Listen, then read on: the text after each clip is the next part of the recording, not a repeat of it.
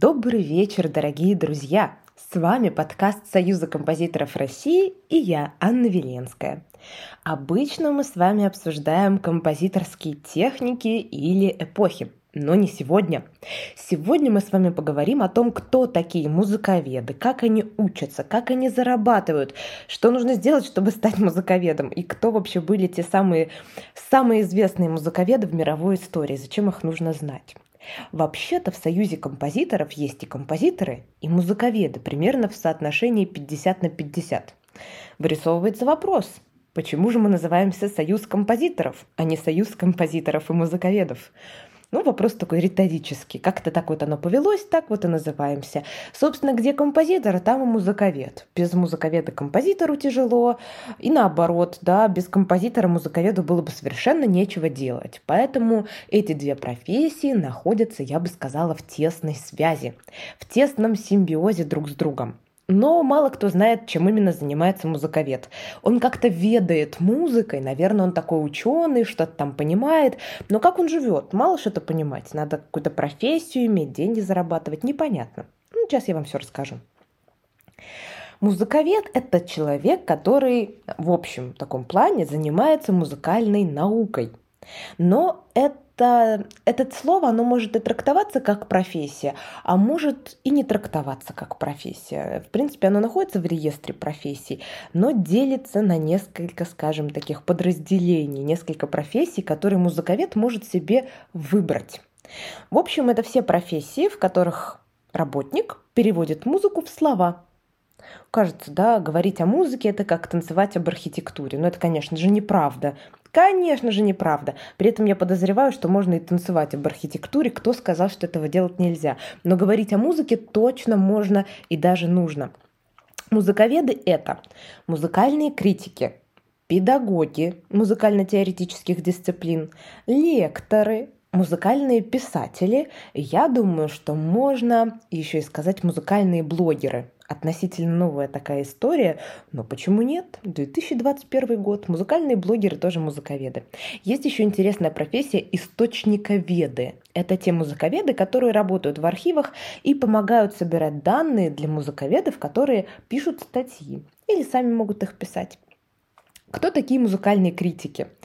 Это слово для меня всегда имело такое двойственное значение. Чувствуете за ним такой шлейф, как скажем, не то чтобы негативный, но как будто они такие вот критики, как ресторанные критики, приходят, как в кино, садятся на концерте и потом пишут что-нибудь плохое, говорят. Никуда не годится ваш концерт. Какую-нибудь разгромную статью. Но это, конечно, не так. Конечно, это не так. Я вот Ярослава Тимофеева спросила, говорю, кто такие критики? Вот расскажи мне, что они делают. Он мне рассказал, что музыкальные критики – это те, которые осмысляют процесс, который происходит сейчас. Музыкальный процесс. Некие издания заказывают у критика статью о каком-то современном музыкальном явлении. Это может быть исполнение, может премьера или еще что-нибудь, концерт, новая постановка, какое-нибудь явление, появление какого-то стиля или переосмысление того, что сейчас в науке происходит. Критики все это дело пишут, то есть они работают как журналисты. А потом, как это дело монетизируется? Крити... Издание пишет, э, платит критикам деньги, а люди покупают газету или журнал и таким образом возвращают деньги изда... изданию. В современном мире это работает не так хорошо, потому что у нас есть бесплатный интернет и много чего можно добыть пиратским способом. Так что в следующий раз, когда увидите музыкальное издание, поддержите его копеечкой, купите музыкальный журнал, и вам будет приятно, и критикам будет приятно. А так есть еще такое явление, как госзаказ. Государство поддерживает, да, может оплатить какие-то работы критиков для изданий это не совсем журналистика, хотя вот где-то на стыке да, музыки и журналистики.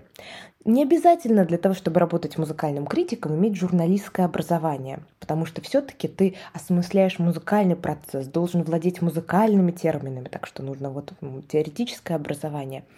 А, и вообще цели журналиста и критика различаются – Цель журналиста – донести до читателей или зрителей правду, как-то их информировать.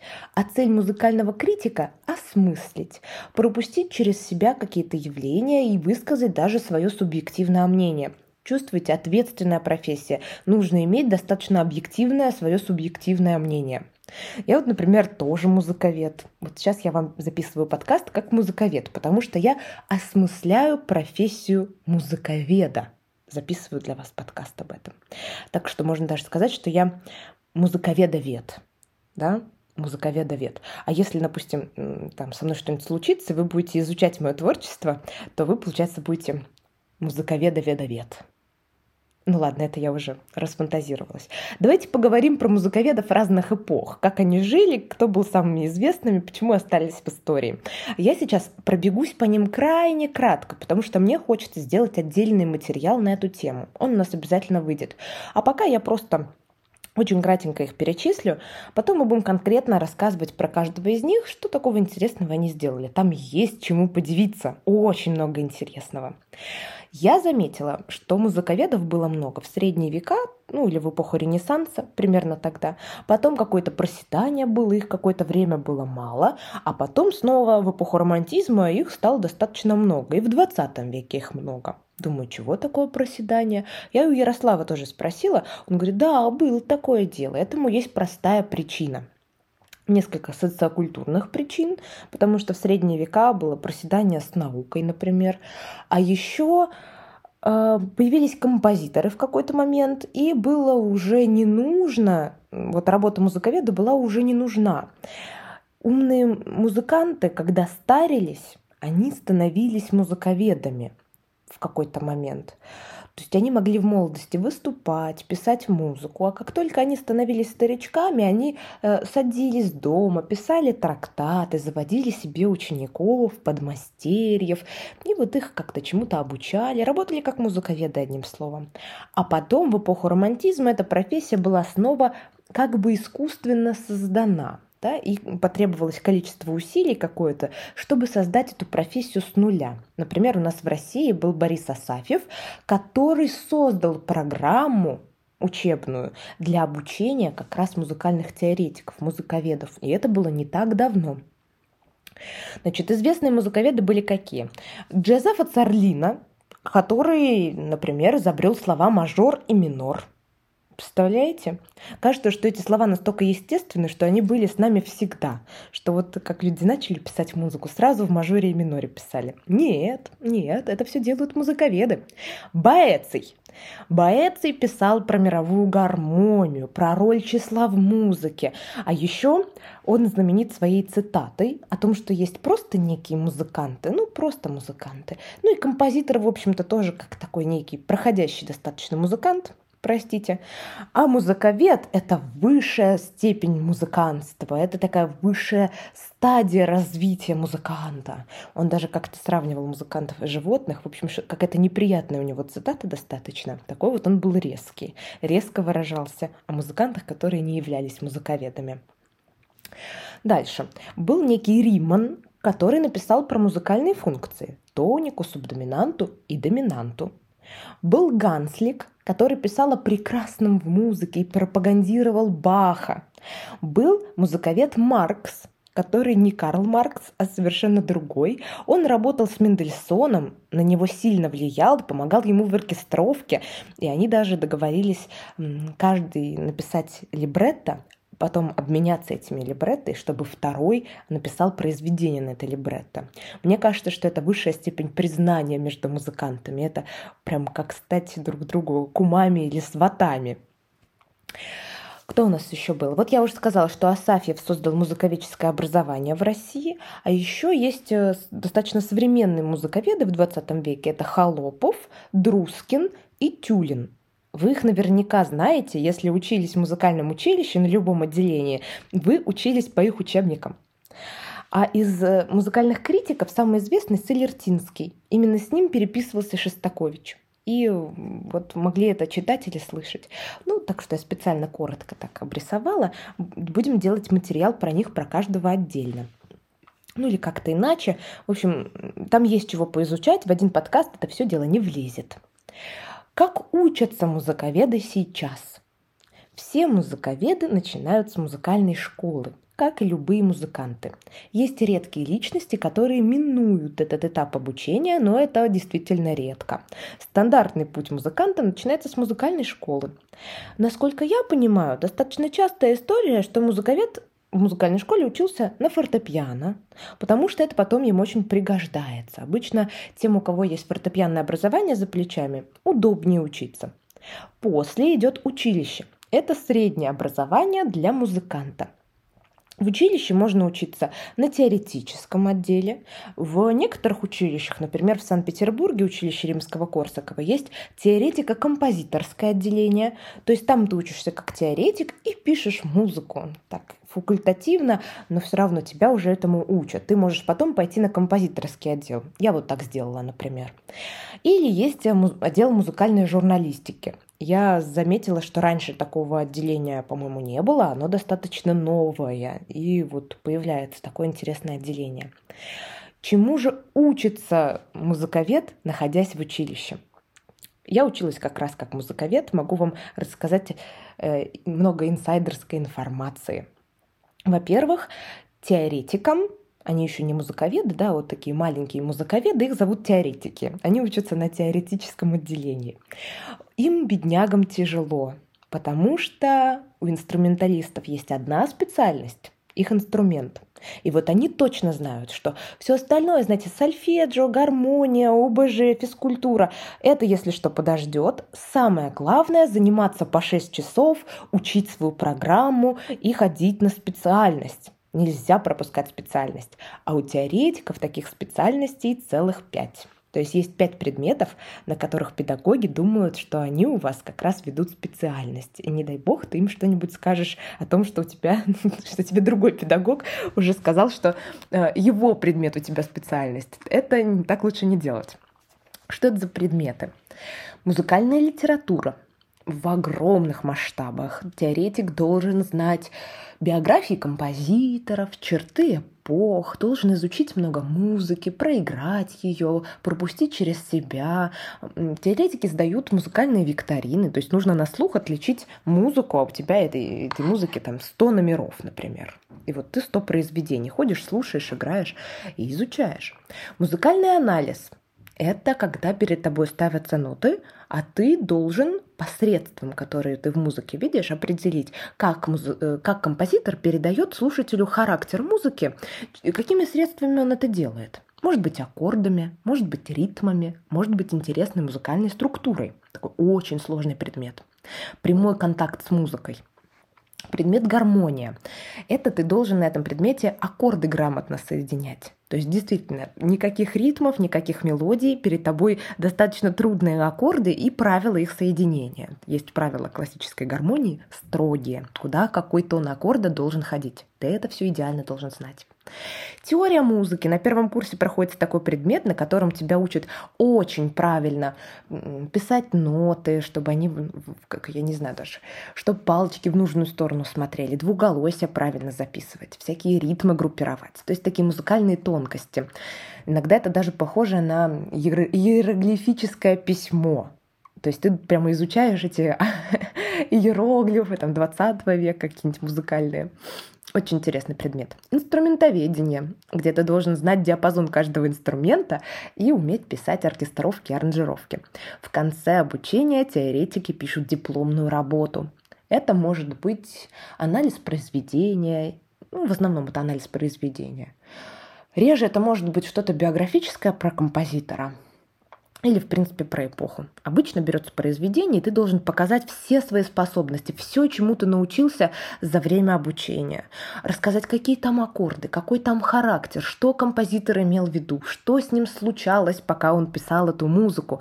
Это такая большая исследовательская работа музыковеды отличаются серьезным подходом к делу. Не то чтобы другие исполнители отличались менее серьезным, но музыковеды это прям иногда страшно. Ну, я вам только один факт скажу, а дальше вы уже сами будете думать, страшно поступать на музыковеда или не страшно. Факт такой. Нас поступало 8 человек. Поступило. Поступало-то намного больше. Но на первом курсе оказались 8 студентов. А закончили трое. Но это еще не все. В профессии осталась только я, то есть один человек из восьми.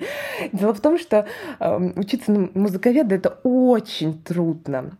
Обычно теоретиков карикатурно изображают как людей в очках с огромным количеством книжек в руках. Это почти правда. Так нужно было очень много все время клавиров иметь при себе. Я помню, как все бежали в перерыве в столовую, а ты в библиотеку. так оно и было. И вот действительно, можно такого очень устать. То есть можно сильно выгореть за 4 года обучения и в консерваторию дальше уже не пойти. Сказать, ну его, пойду-ка я, как э, посоветовал бывший президент, в бизнес, например. Устать легко. Но мне было учиться весело и замечательно, и очень интересно. Чтобы отдохнуть от как музыковедческого образования, я поступила на композиторский. Это такой, знаете, полумиф, полуправда, но действительно на композиторском в чем-то учиться после теоретического легче. Потому что ходили слухи, что в консерватории музыковедам нужно много сидеть в архивах. И вот мне это как раз в 18 лет очень не нравилось. Я такая думаю, что я буду сидеть в архивах? Не пойду. Если вы меня спросите, жалею я или нет, что не пошла на музыковедческий в консерваторию, то не знаю, да, чего не было, того не было. Работаю все равно как музыковед, так что все в порядке, жизнь не закончилась. На композиторском тоже очень хорошо, очень хорошо. Как раз у нас союз композиторов. Видите, композитором быть прекрасно. Деньги – Обсудим денежную сторону вопроса. Как музыковед зарабатывает деньги? У меня менялось мнение про заработок музыковедов ну, в течение жизни несколько раз. Когда ты учишься в училище, например, у исполнителей намного быстрее появляются так называемые халтуры – не смущайтесь от этого слова, оно неофициальное, да, так неприятно звучит. Халтура – это студенческая подработка. Разовая игра в каком-то оркестре, какое-нибудь исполнение на свадьбе, на мероприятии. Халтура, так они называются среди музыкантов. Так что будете среди музыкантов, поймете, о чем они говорят. Учу вас нехорошему. И вот исполнители, они уже на втором-третьем курсе могут брать такие небольшие подработки, где-то играть по чуть-чуть, а музыковедам труднее. Можно частные уроки взять, но ведь преподавать это дело сложное, это то, чему ты не учился в музыкальной школе. Это происходит не сразу. Я все думала, наверное, музыковеды зарабатывают намного меньше, чем исполнители. Потом мое мнение изменилось, потому что я поняла, что нас обучили буквально всем навыкам, которые нужны музыканту. То есть ты можешь сделать аранжировку, оркестровку на заказ, можешь провести лекцию, провести мероприятие, написать статью, м это уже интереснее. И в какой-то момент я даже подумала, что музыковед это куда более денежная профессия, чем профессия исполнителя. Но потом все выровнялось. Я просто пришла к этой мысли, что если ты хорош в профессии, у тебя и заработок будет. Какой это может быть заработок? Сейчас у нас больше всего зарабатывают известные исполнители, потому что они получают деньги за билеты. Если вы исполнитель и вас знает много людей, они придут на ваш концерт, вы получите много денег. Музыковеды так сделать не могут. Они получают деньги за уроки, они могут преподавать частно или не частно, получают деньги за свои публикации, но это надо постараться. Так, чтобы найти место, где ваши публикации бы пригодились, для этого нужно иметь большой профессионализм. Можно получать отчисления за свои книжки. Но вот Ярослав мне сказал, что сейчас все преимущественно пиратское. Трудно, видите, трудно. Я аж задумалась, надо покупать книжки музыковедов теперь. Можно вести публичные лекции. Это не всем нравится. Вот мне очень нравится, кому-то не нравится. Ярославу тоже нравится. А, можно вести концерты, потому что перед концертом можно рассказать людям о том, что они услышат. Между номерами можно прокомментировать музыку, чтобы людям было легче переключиться, легче понять, что дальше будет происходить. И заниматься журналистикой за денежку тоже можно. А еще можно получить спецзаказы. Это очень интересно. Вот послушайте. Например, музыковед может получить спецзаказ на то, чтобы изучить историю оперы для постановки в театре. Например, если вот новая постановка планируется, чтобы все было аутентично, чтобы все было по правде, чтобы музыка звучала так, как композитор ее задумал. Еще можно, например, получить заказ на создание буклета для спектакля. А можно исследовать новое сочинение композитора, какое-нибудь, знаете, новое обнаружили, и вот надо его изучить, понять, как его исполнять. Можно получить гранты Ярослав сказал, что это очень распространенная история, которая работает. Да, расскажем вам потом, как получить эти гранты для музыковедов.